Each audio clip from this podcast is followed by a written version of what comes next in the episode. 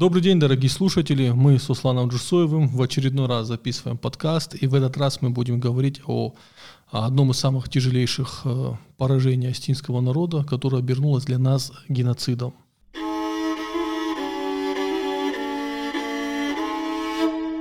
Суслан, э, это ты такую тему предложил, именно говоря о поражении. Почему, на твой взгляд, нам необходимо осмыслить это поражение? Э, добрый день, Алик. Я понимаю, что геноцид как поражение.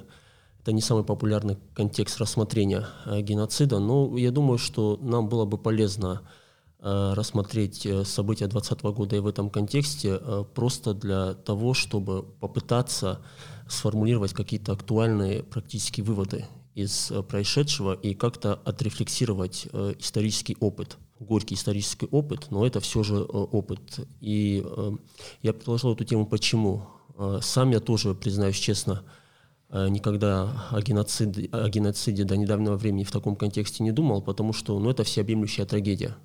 Для нас это трагедия наших семей, трагедия нашего государства.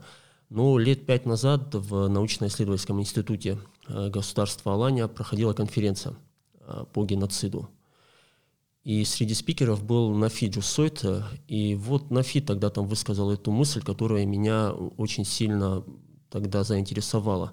Он сказал буквально следующее, что геноцид это, конечно, великая трагедия, но ровно в той же степени геноцид всегда является для претерпевшего его народа и поражением.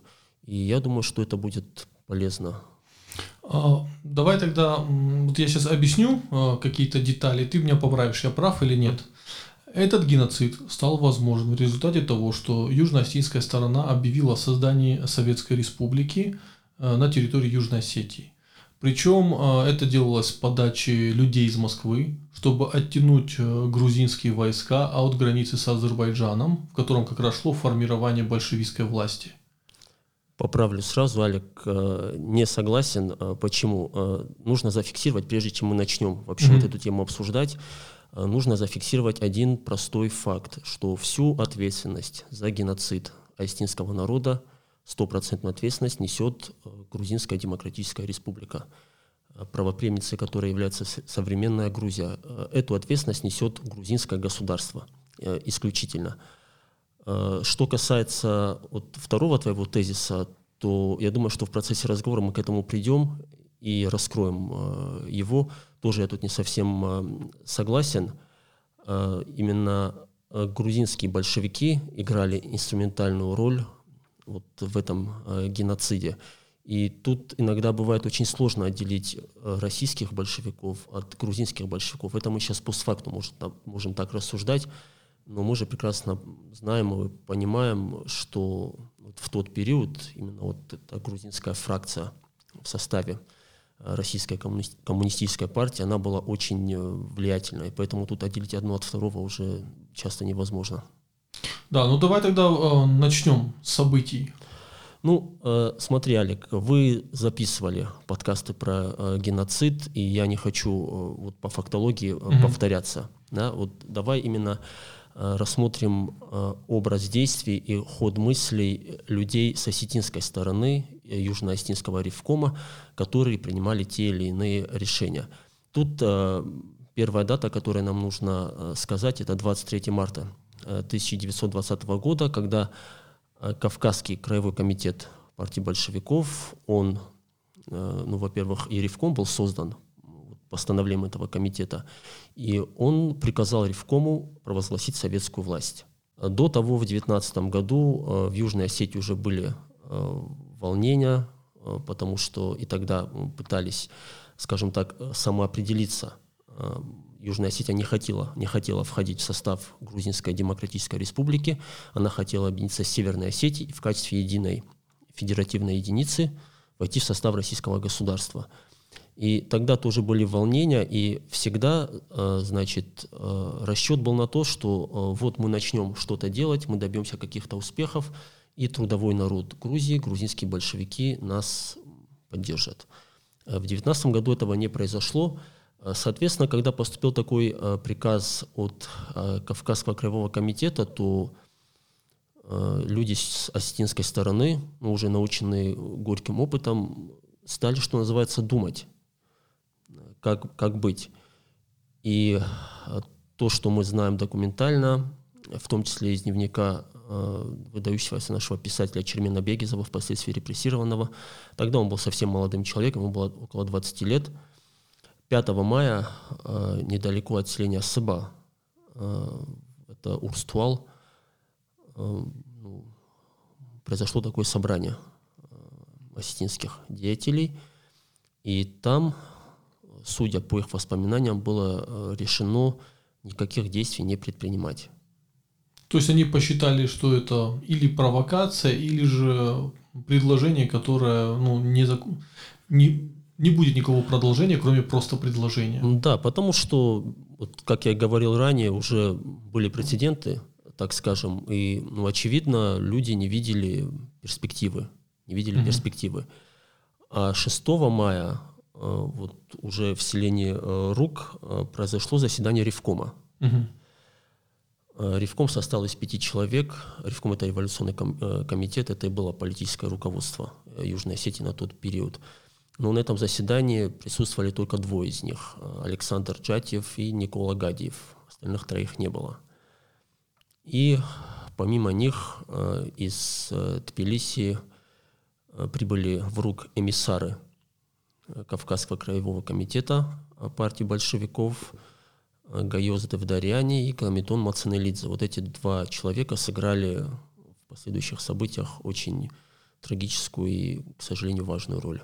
То есть они продавили э, астинскую сторону на объявление о том, что будет создана Советская э, да, Республика. Э, да, судя по всему, э, там шло очень серьезное давление на самого э, Джатиева, и Мацаналидзе Э, вот это решение именно пролоббировали. Соответственно, Джабиев, Джаби, Джатиев, э, прошу прощения, э, им подчинился в тот момент. И если смотреть вот это постановление Ревкома о провозглашении советской власти, которое произошло два дня спустя, то там прямо написано, что Ревком Южной Осетии провозглашает советскую власть вот на обозначенной территории, подчиняясь приказу Кавказского краевого комитета партии большевиков. Угу. А, а как отреагировал, ну, понятно, Гадиев и Джатиев приняли это решение, продавили, а как остальные участники Ревкома отреагировали на это решение? Ну, об этом мы точно ничего сказать не можем. А, Олег, у нас не сохранилось э, их воспоминаний или их э, слов э, об этом событии. Но дело в том, что 7 мая 1920 года, за день до провозглашения советской власти в Южной Осетии, Грузинская Демократическая Республика и э, Советская Россия подписали мирный договор. Был подписан мирный договор. И это все равно не остановило астинскую сторону? Э, это все равно не остановило ни Кавказский краевой комитет большевиков, ни Революционный комитет Южной Осетии. Хотя, допустим, Маты Санакоев, о котором мы еще позже поговорим, он в своих воспоминаниях прямо говорит, говорил, что вот после этого договора между Грузией и Советской Россией никакие революционные действия на территории Южной Осетии уже были невозможными. То есть они были невозможны, они не могли увенчаться успехом, потому что этот договор, он э, означал, скажем так, невмешательство во внутренние дела друг друга, прежде всего. И э, поскольку статус Южной Осетии он был э, не то в случае каких-то революционных выступлений, в случае восстания рассчитывать на помощь из Советской России ну, не приходилось, наверное, и Маты Санаков это прекрасно понимал. Ну, думаю, не он один. Ну, то есть э, мы вот в самом начале уже подошли к пониманию того, что это абсолютно бессмысленная авантюра была. Ну, а, в какой-то мере получается, что так. А, дело в том, что даже вот провозглашение советской власти еще не предопределило а, последующие события. 28 мая э, во Владикавказе было, э, проходила вторая конференция э, Южно-Остинского краевого комитета. И вот здесь тогда решался вопрос о военном выступлении, mm-hmm. которое возглавил Маты Санакоев. И вообще вот воспоминания участников гражданской войны, они в Цхинвале сдавались. Было две книги, обе, ну, я рекомендую людям, которые интересуется тематикой, одна на эстинском языке, одна на русском. Э, воспоминания участников э, двух революций гражданской войны. Книги, конечно, выхолощены на самом деле. Угу. Видно, что отцензурированы. Часто вот, в воспоминаниях тех или иных деятелей практически ничего нет. Но, тем не менее, там можно найти какие-то вот, жемчужины, которые проливают свет на события. И, в частности, Маты Санакоев, он там пишет, по крайней мере, в осетинском тексте это есть, что он выступил решительно против военного выступления – в силу причин, о которых вот я говорил э, ранее. И поскольку Джатив, Гадев и прочие на него наседали, то он, будучи, во-первых, человеком военным, во-вторых, э, человеком достаточно умным, он э, пошел вот на такую, можно сказать, уловку, он у них потребовал письменного приказа. Сказал, ну хорошо, если вот вы берете на себя такую ответственность, дайте мне письменный приказ, мы тогда выступим. И по его словам, приказ этот был ему дан он получил бумагу за подписью Лады Санакоева. Ну, естественно, эта бумага тоже пропала. Следов ее нигде нет. Подожди, под подписью кого она была? Санакоева. Санакоева, да. по-моему, Санакоева. Либо, я вот боюсь, э, что называется, обмануть наших слушателей, либо она хранилась у Санакоева, он упоминает имя Санакоева. Угу. Но дело не в этом. Главное то, что приказ этот потом, что исчез. называется, исчез, да, испарился. Был он, не был, мы не знаем, хотя оснований не доверять хотя бы одному слову Маты Санакоева по тем событиям у нас нет. Суслан, я вот вспоминая конкурс, который был проведен, проведен в Южной Осетии, где mm-hmm. говорилось о а, как раз тех событиях, а, там, насколько я знаю, ты зачитывал сочинение молодого парня, а, в котором говорилось, э, осуждали слова Джатиева по поводу того, что ну будь что будет. Вот в какой момент эти слова вообще были сказаны Джатиевым? Ну, судя по всему, они и были сказаны 28 мая, когда вот после жарких, долгих споров все-таки решение о выступлении было принято. И по ряду источников Джатиев сказал, что впереди неизвестность, но вот э, будь что будет. И вот молодой человек, который писал это сочинение, учащийся, сколько помню, 10 класса 5 школы города Героя Цхинвал – вот он как раз выразил свое личное отношение, с которым я вполне согласился. Он написал, что для политического руководителя, для политика, вот слова «будь что будет» в период, когда решается будущее твоего народа, республики, вот этого административно-территориальной, этой административно-территориальной единицы, они безответственны, если не сказать э, преступные. Вот он назвал их даже э, преступными – и опять же, тут э, нужно понимать, что мы-то знаем, чем все закончилось. Да? Мы рассматриваем эти события в такой ретроспективе. Э, Джатиев этого тогда не знал, но в той или иной степени он, конечно, как э, руководитель тогда Южной Осетии, он был обязан знать. Но он несет ответственность. Хотя в нашем сознании все равно фамилия Джатиев ассоциируется с нечто таким геройским, скорее. К нему нет, нет такого негатива какого-то. Э, нет, и у меня к нему нет никакого негатива, потому что вот своей последующей работой во благо Осетии, ну, Джатиев и прочие члены Ревкома, они ну, показали и уровень своего мышления. Они извлекли уроки из происшедшего явно.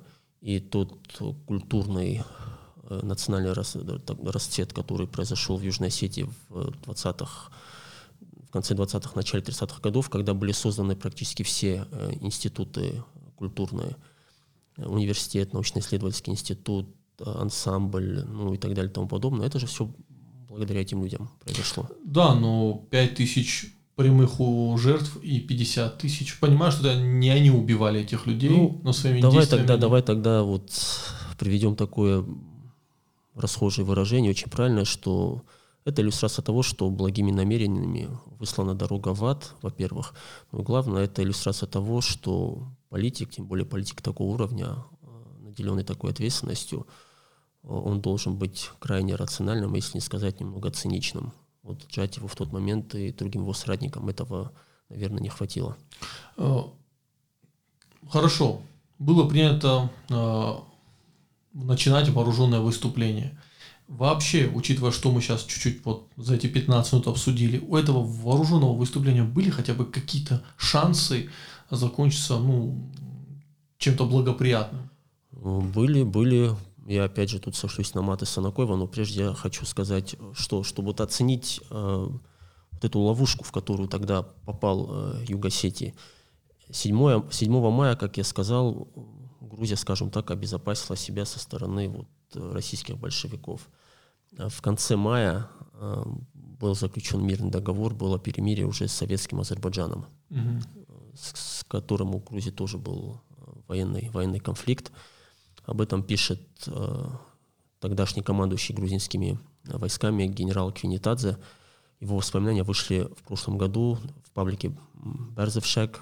Пользуясь случаем, передаем привет и паблику, и его создателю Аслану Кудзаеву. Спасибо за его труд большое.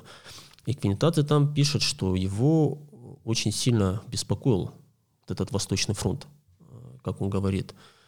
И он в любом случае, так или иначе, он армейские части оттуда не снял, потому mm-hmm. что э, в Азербайджане тогда было э, известно вот это генджинское восстание, да.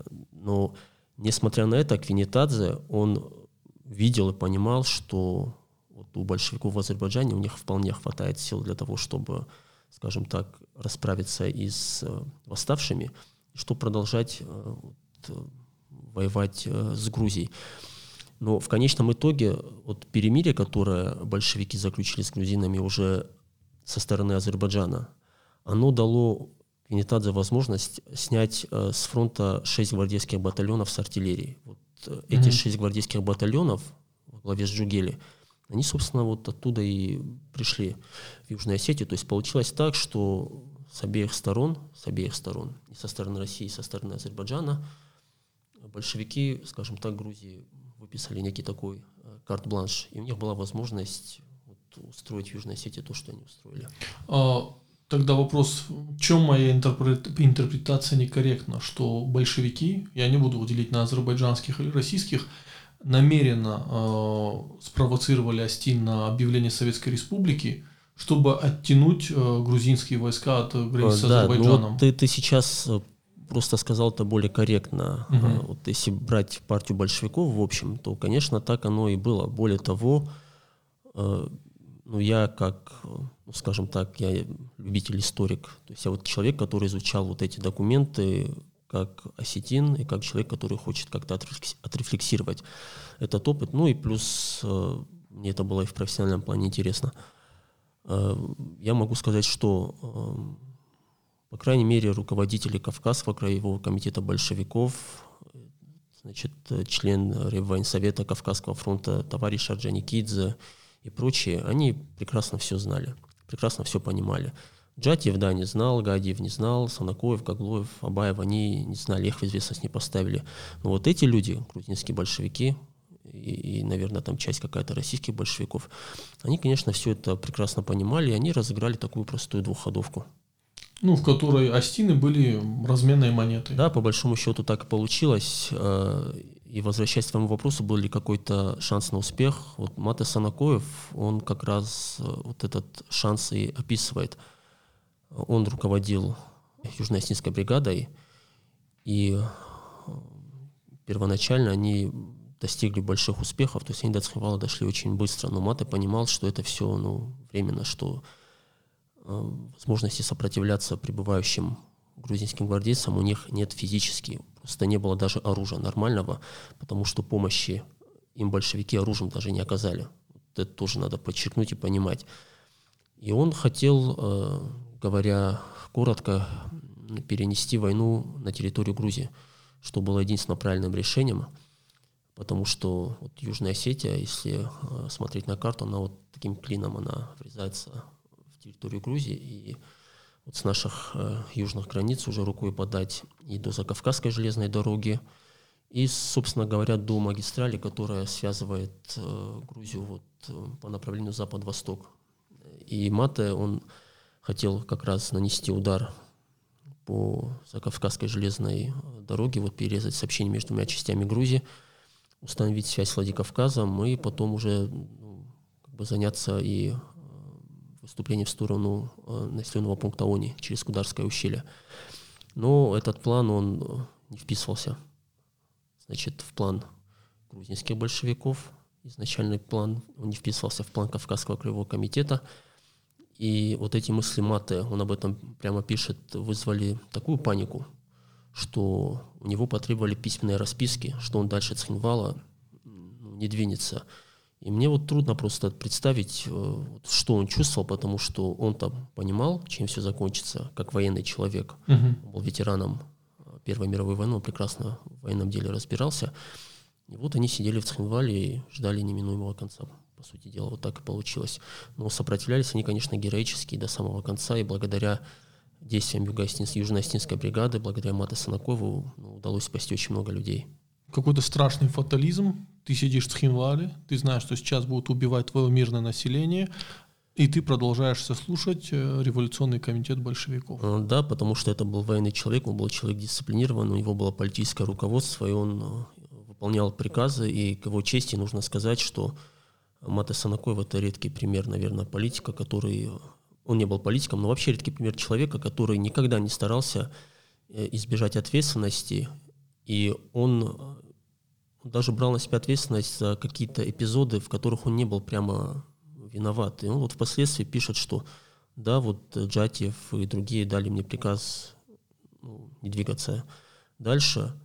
Ну вот я, я был неправ, нужно было все-таки Двинуться. Да, потому что я вот считаю, что сейчас считаю неправильным этот приказ, и тогда его считал неправильным, надо было действовать. Но вот обстоятельства были такими, что он не мог, не мог этого сделать. То есть опять Астины верили каким-то большим дядям из разных краевых советов, но при этом э, отказывались слушать даже самих себя, свой внутренний голос и банальную а, логику. Ну, получается так, и э, дело знаешь в чем? Вот если смотреть дневник Чермена Бегизова, э, то, повторяю, он был не политиком, он был начинающим тогда писателем, 20 лет от роду, и он, конечно, не был там каким-то суперинформированным человеком. Но даже он в своем дневнике пишет, что вот мы выступаем, а зачем мы выступаем? Вот в прошлом году выступили и поддержки не получили. Может быть, нам стоит ну, воздержаться и подождать, пока вот уже грузинское крестьянство, грузинские рабочие ну, что-то сделают, и мы потом к ним присоединимся, потому что сейчас-то у нас э, гарантии нет, что наше восстание будет поддержано. То есть, если это понимал Черменбегезов, я думаю, это многие-многие люди понимали.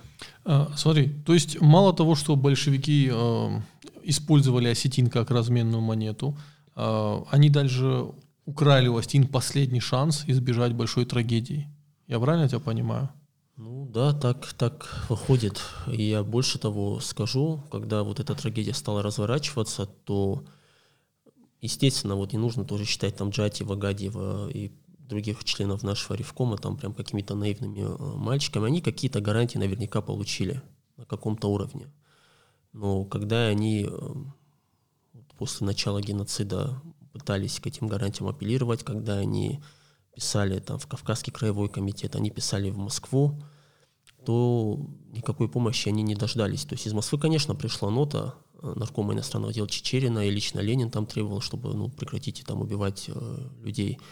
Понятно, что Ленин, ну, это был другой уровень, он, конечно, в этом всем ну, никакого участия не принимал, это было вот на уровне э, кавказском.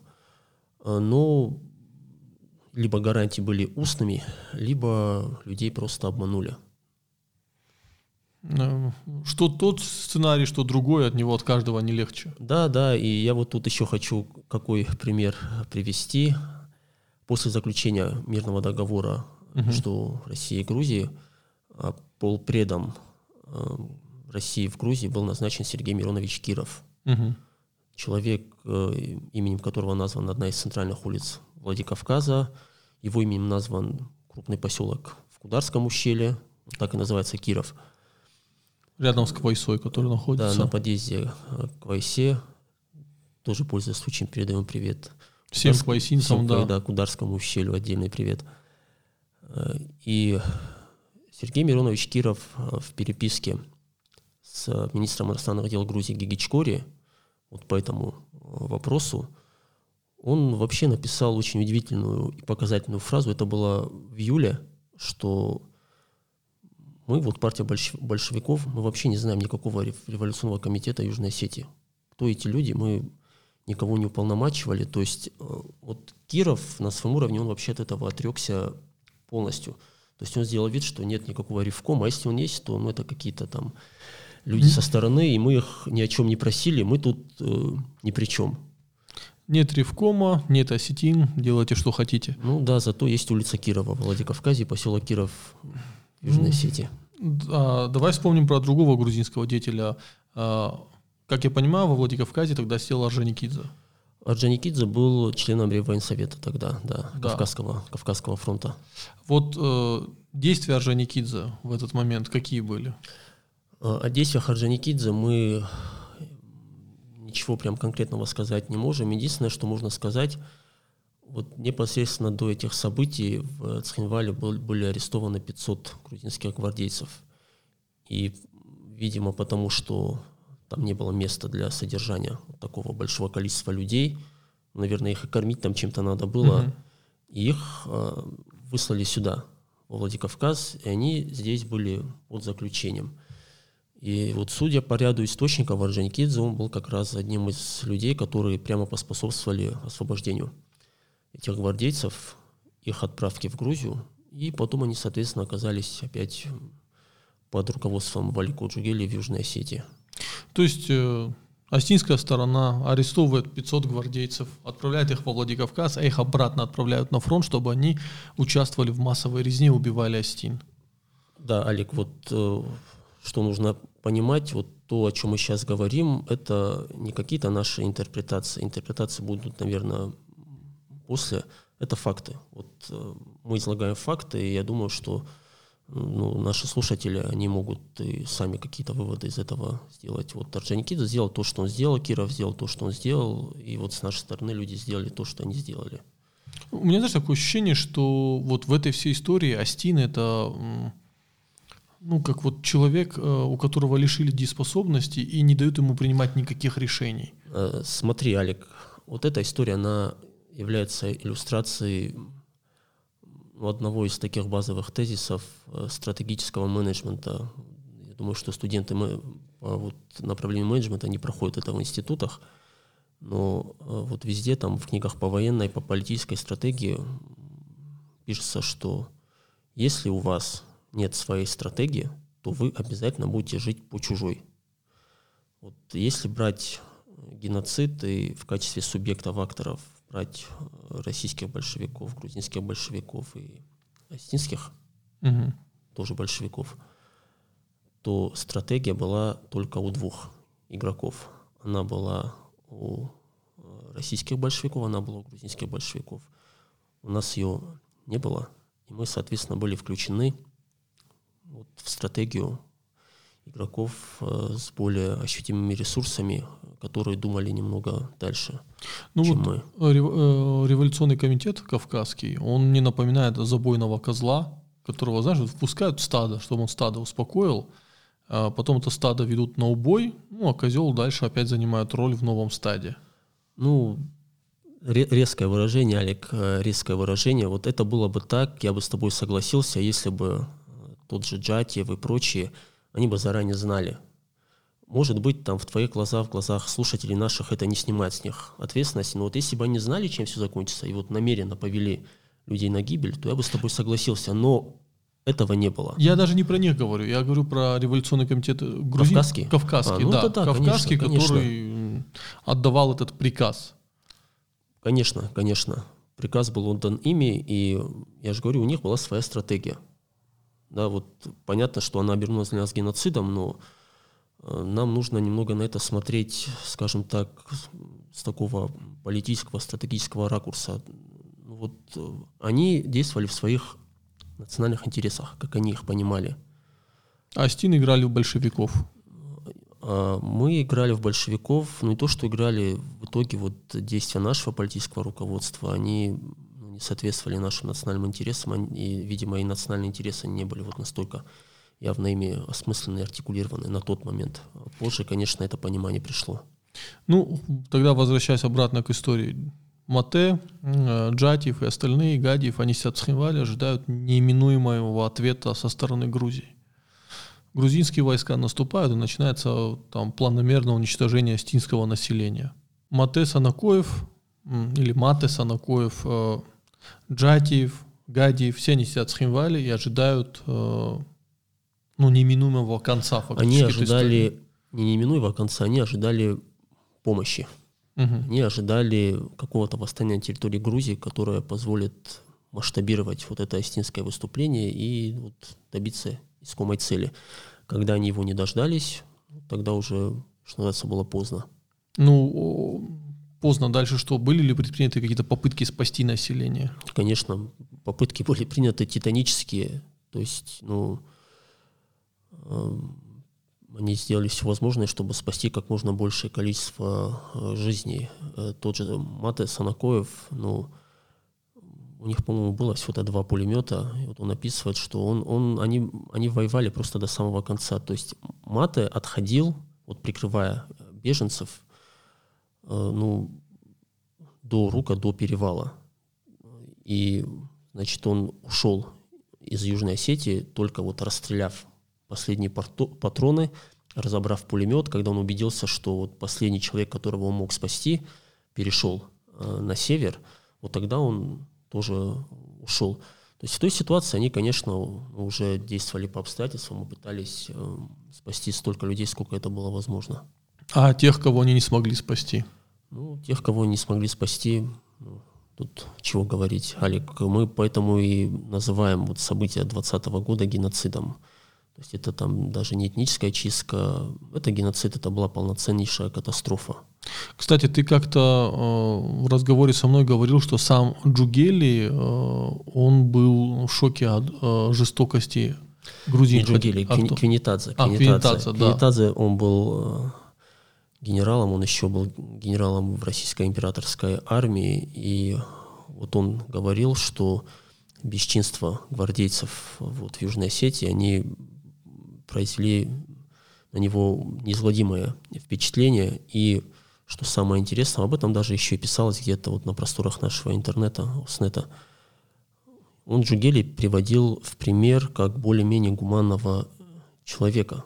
То есть мы должны просто представить масштаб насилия и жестокости со стороны грузин в Южной Осетии в 2020 году, если Джугели, который наслаждался видом горящих осетинских сел, который говорил, что осетинские деревни горят, и моя социалистическая совесть спокойно. Э, вот если он был условным гуманистом в глазах Квинитадзе, то тогда что делали остальные? В том числе и те 500 гвардейцев, которых отпустил. Ну да, мы же, мы же не знаем их имен. 500 гвардейцев, 6 батальонов, которые были сняты с Азербайджанского фронта. То есть там был полноценный, полноценный геноцид и они не жалели, не щадили никого. Я еще, к счастью, застал людей, которые непосредственно помнили э, вот, события угу. геноцида, и ну, то, что они рассказывали, это просто страшно. Ну, я просто скажу, это убийство женщин, закалывание это заживо сожженные люди, это закапывание людей живыми, в том числе и малых детей, то есть ну да, они не щадили никого, и плюс, э, понимаешь, в чем дело, Алик? Э, там шла полноценная зачистка территории от всякого осетинского присутствия, не только физического. Уничтожалось вообще все. Дома, там памятники, кладбища. Вот уничтожалось практически все, потому что они потом туда хотели заселить э, грузин из каких-то внутренних районов Грузии. Там была специальная переселенческая комиссия для этого – создана, которая даже соответствующий документ составила. И цель была именно в том, чтобы превратить Южную Осетию в то, как они ее называют, не знаю, это по-грузински. Шида Картли. Ну да, там какая-то Картли, не знаю. А, и для этого вот они сделали все возможное. Вот просто все возможное, но вот э, тем не менее, скажем так, осетинский народ, он отличается очень такой большой силой, волей э, к жизни. И мы эту трагедию не просто пережили, но вот к удивлению грузин, там уже в, через 10 лет после этого, вот после такого тотального уничтожения, ну, они, думаю, с, изумлением, с изумлением смотрели, что у Астин там в Цхинвале появился институт, появился там научно-исследовательский институт, ансамбль появился, идет какое-то культурное развитие. То есть как-то очень быстро мы все это вот, ну, э, Суслан, такой вопрос. Я часто от старшего поколения слышу такие попытки э, снять ответственность э, с грузинского народа, в данном смысле, да, с грузинского государства. Э, они говорят, что это делали грузинские меньшевики, грузинские большевики ни при чем. А, во-первых, ты сейчас процитировал, что слова Джугели, который совесть э, этого ублюдка была чиста, социалистическая совесть, да, а, когда он видел горящие астинские села, то есть он тоже был коммунистом, социалистом а, и ну, леваком. Это раз. А во-вторых, э, мы же понимаем, что грузинские большевики и меньшевики между собой общались, и я не исключаю, что Орджоникидзе координировал действия с меньшевиками. Ну, возможно, возможно, Алик. Что касается вот этого э, дискурса про меньшевиков, большевиков, то, я думаю, тут серьезно даже говорить не о чем. Вот один вопрос, который просто вот уничтожает эту гипотезу. На территории Южной Осетии и тогда, равно как и сейчас, жило грузинское население. Почему не тронули их? Если они убивали не по национальному признаку, а убивали большевиков, то почему они не тронули грузинское население?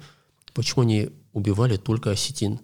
Ну, возможно, они до этого там, провели какую-то партийную перепись и решили, что 100% осетинского населения Южной Осетии принадлежит к большевикам. Да, но это вот такая горькая шутка. Там никакого вот этого партийного момента не было. Там было уничтожение по национальному признаку. То есть, Ничего кроме. Пока осетины верили в коммунизм, э, и игрались в него, грузины играли в свою национальную идею. Грузины живут, не грузины умирают. Ну, получается так, у грузин уже к тому времени ну, было государство, вот это Грузинская Демократическая Республика, и ну, они свою политику строили несколько на иных э, началах. У нас в Южной Осетии ну, тогда ситуация была зыбкая, у нас не было каких-то вот таких устойчивых политических э, институтов, э, не было государства, и вот в итоге это привело к тому, к чему это привело. А, Суслан, тогда вот чуть-чуть опять на 10 лет вперед отойдем. А, Джатиев, Санакоев и остальные, они выжили. В этой трагедии они не стали жертвами. Они выжили. А, и я поэтому большую ответственность на них возлагаю, потому что, ну, может, они защищали до конца, но не своими жизнями. Они ушли живыми. Другой вопрос. Что с ними потом произошло? Как, э, когда уже большевики победили на территории Грузии, э, как они поступили с ребятами из э, Астинского ревкома? Ну, ребятами они к тому времени уже не были. На самом деле там и Джатьев, и другие, это были уже в 30-х годах люди довольно-таки маститые, с очень серьезными связи, связями, в том числе там и в Центральном комитете. И эти люди, и Джатьев, и Гадьев, и Гаглоев, и Санакоев, Абаев, они так или иначе вели дело и проводили политику объединения Осетии. То есть они хотели этого тогда, и они пытались это осуществить вот и в 30-х годах. То есть вот эта линия на объединение, она для нашего национального движения, мы об этом и в прошлый раз говорили, она основополагающая.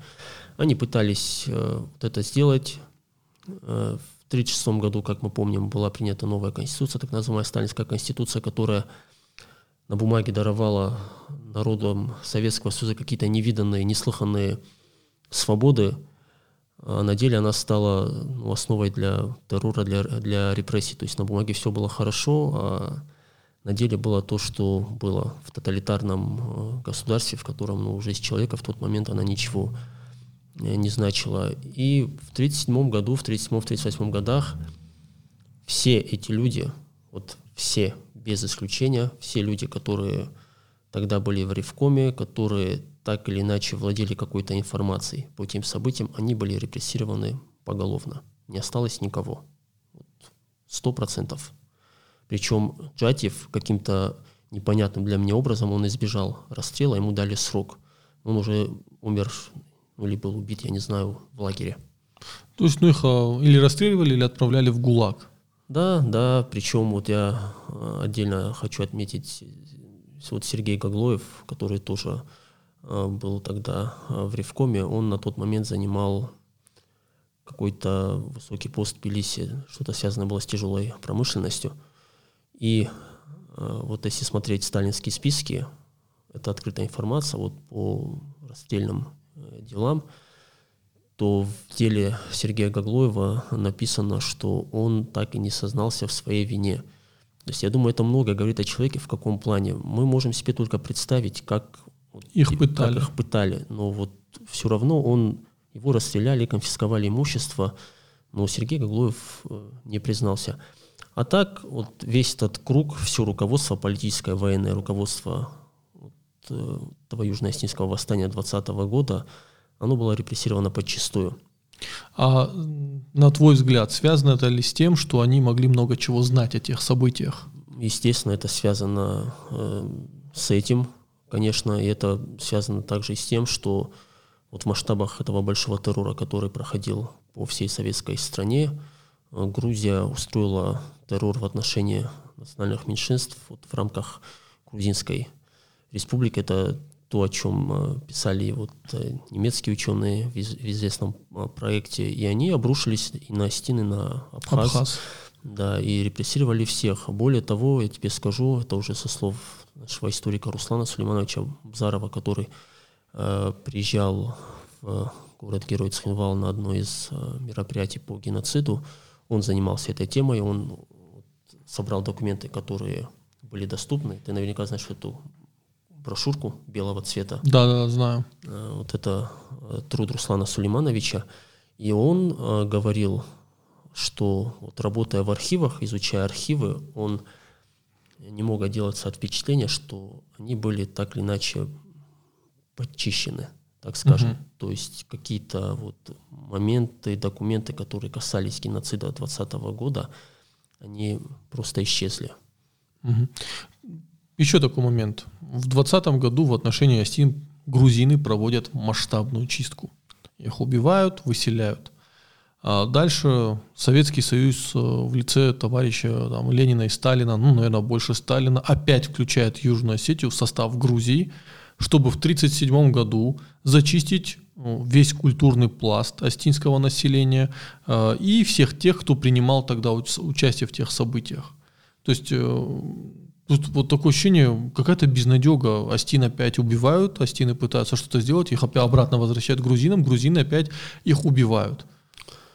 Ну, мы какая-то, знаешь, какая постоянная бессмысленная жертва. Ну, смотри, ты очень интересным образом вот свой тезис сформулировал. А, да, Южная Осетия, она была включена в состав а, Грузии на правах автономной области, несмотря на то, что ну, пытались тогда все-таки Осетию объединить и стать федеративной частью а, российской части Советского Союза, так скажем с северно, северо-осетинской стороны этим сильно занимался Симон Такоев, тоже, я думаю, один из наших выдающихся политических деятелей того периода, но э, не получилось, потому что э, воспрепятствовал этому товарищ Джугашвили, лично которого многие наши соотечественники до сих пор считают каким-то мега-мега осетином, но он тогда настаивал на том, что Э, Осетия может объединиться только если она потом будет включена в состав э, Грузии. Такой план существовал даже? Документально зафиксирован, это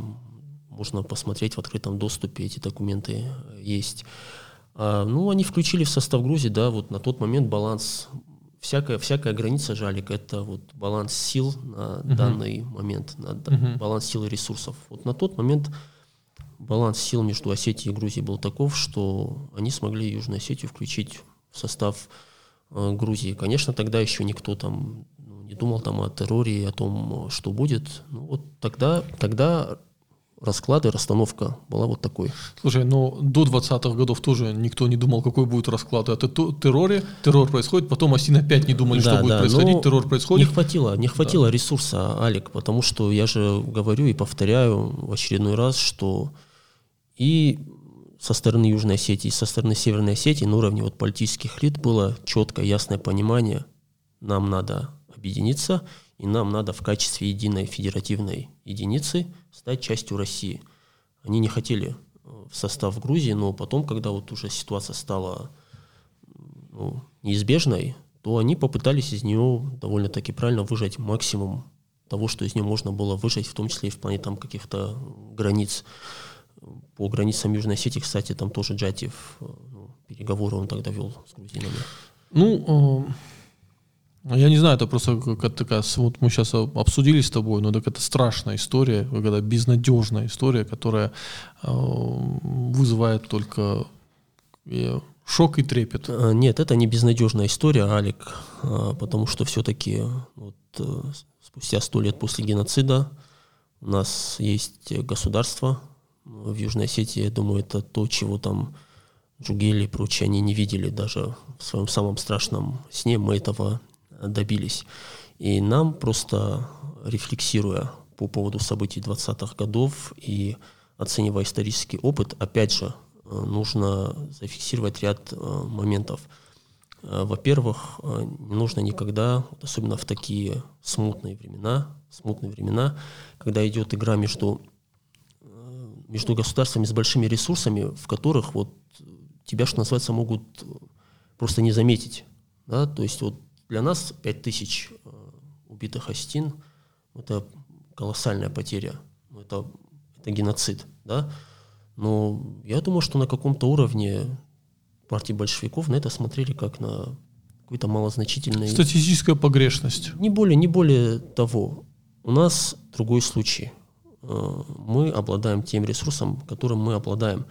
И когда вот большое государство совершает какие-то ошибки, то обычно у него бывает какой-то люфт для того, чтобы эти ошибки исправить. Они могут, грубо говоря, ну, завалить эту ошибку деньгами, угу. материальным ресурсом. Даже людским ресурсом. Есть государства, которые мало чувствительны к людским потерям, потому что население э, большое. Ну, Китай, например, да. Ну, не только Китай, да. А, а у нас каждый человек важен, каждый человек э, на счету. И у нас ресурсов для того, чтобы исправлять вот какие-то грубые политические ошибки, у нас этих ресурсов нет. Вот это тоже надо понять. А второй момент. Вот тогда и Джатьев, и Гадьев, и прочие, они не то чтобы они вот были такими наивными романтиками, но они просто, наверное, некорректно, неправильно оценили региональный и глобальный контекст. Происходили вокруг нас события, нужно было за ними внимательно следить и делать ну, какие-то выводы. Вот сейчас, сейчас э, Осетия, она включена в региональный глобальный контекст еще больше, чем тогда, потому что ну и средства коммуникации, и мир стал как бы более таким сжатым в каком-то э, плане. И никогда не надо убирать руку с пульса. Вот руку с пульса на какой-то момент, на какое-то время может убрать, опять же, какой-нибудь там большой игрок с большими ресурсами, который это потом все наверстает и возместит.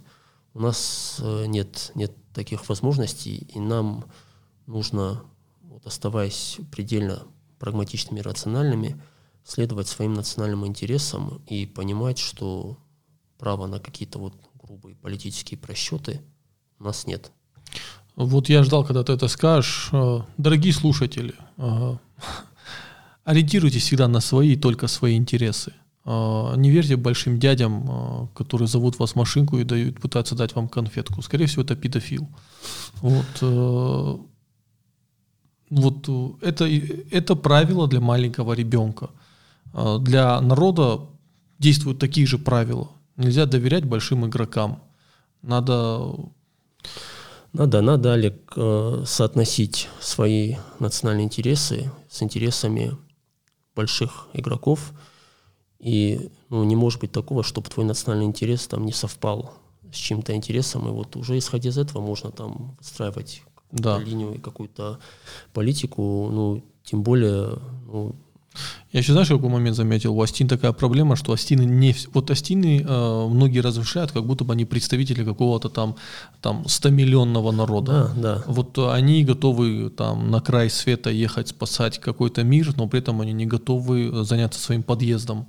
Это вот очень удивительно.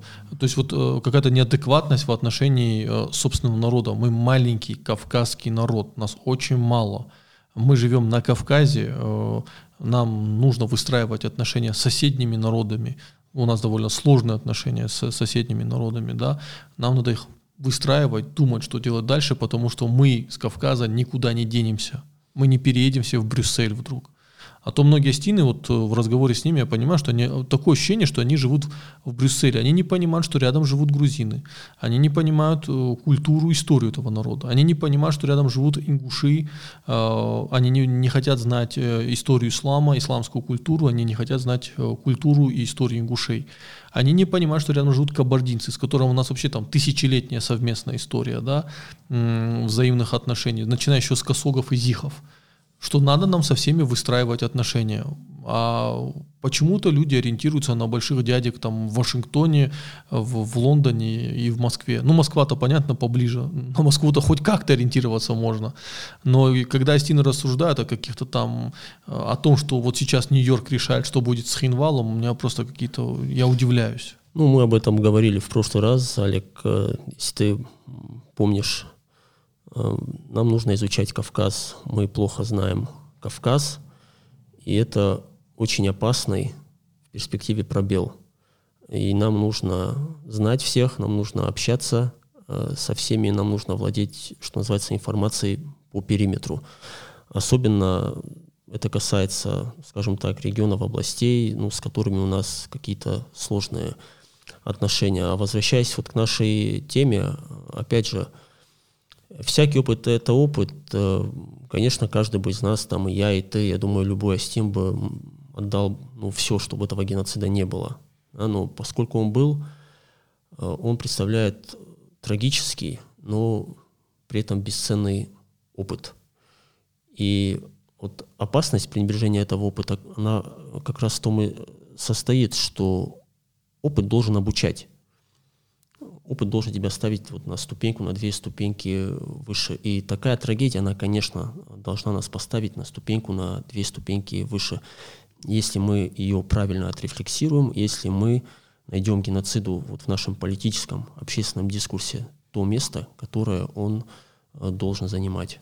Ну, иначе просто с нами повторится трагедия. Ну, иначе, иначе это получается, знаешь, вот есть э, в природе такой пример, бывают там насекомые, которые утром рождаются, и к вечеру они уже ну, умирают, там или через неделю умирают, и они там не успевают даже понять, э, что происходит в чем тогда смысл? В чем тогда был смысл вот действий всех этих э, людей? И нам постепенно, это в последние годы, к счастью, происходит, нам нужно геноцид вводить в осетинский э, дискурс и рассматривать его в правильном контексте. Да, это была трагедия, но это было и поражение тоже. Кстати, многие психологи говорят, что личная трагедия это может быть точкой опоры для будущих свершений. Ну, соответственно, если рассматривать народ как коллективную личность, что любили делать э, немецкие романтики, то и национальная трагедия, она в этом плане важна. Вот французский исследователь нации Ренан, он вот как раз и подчеркивал, что вот в деле строительства нации, в деле национального строительства какие-то трагедии, неудачи, они играют даже большую роль, чем успехи, потому что вот трагедия или какой-то провал, проигрыш, он так или иначе мобилизует. И нас, нас геноцид, он должен мобилизовать ну, там, на поколение вперед. Ну, на этой позитивной ноте мы закончим далеко не самый позитивный наш подкаст. Э, с нами был Сослан Джусоев. Это не последний наш совместный подкаст, поэтому подписывайтесь, пишите свои комментарии, пишите свои размышления. Всегда с большим интересом их э, читаем.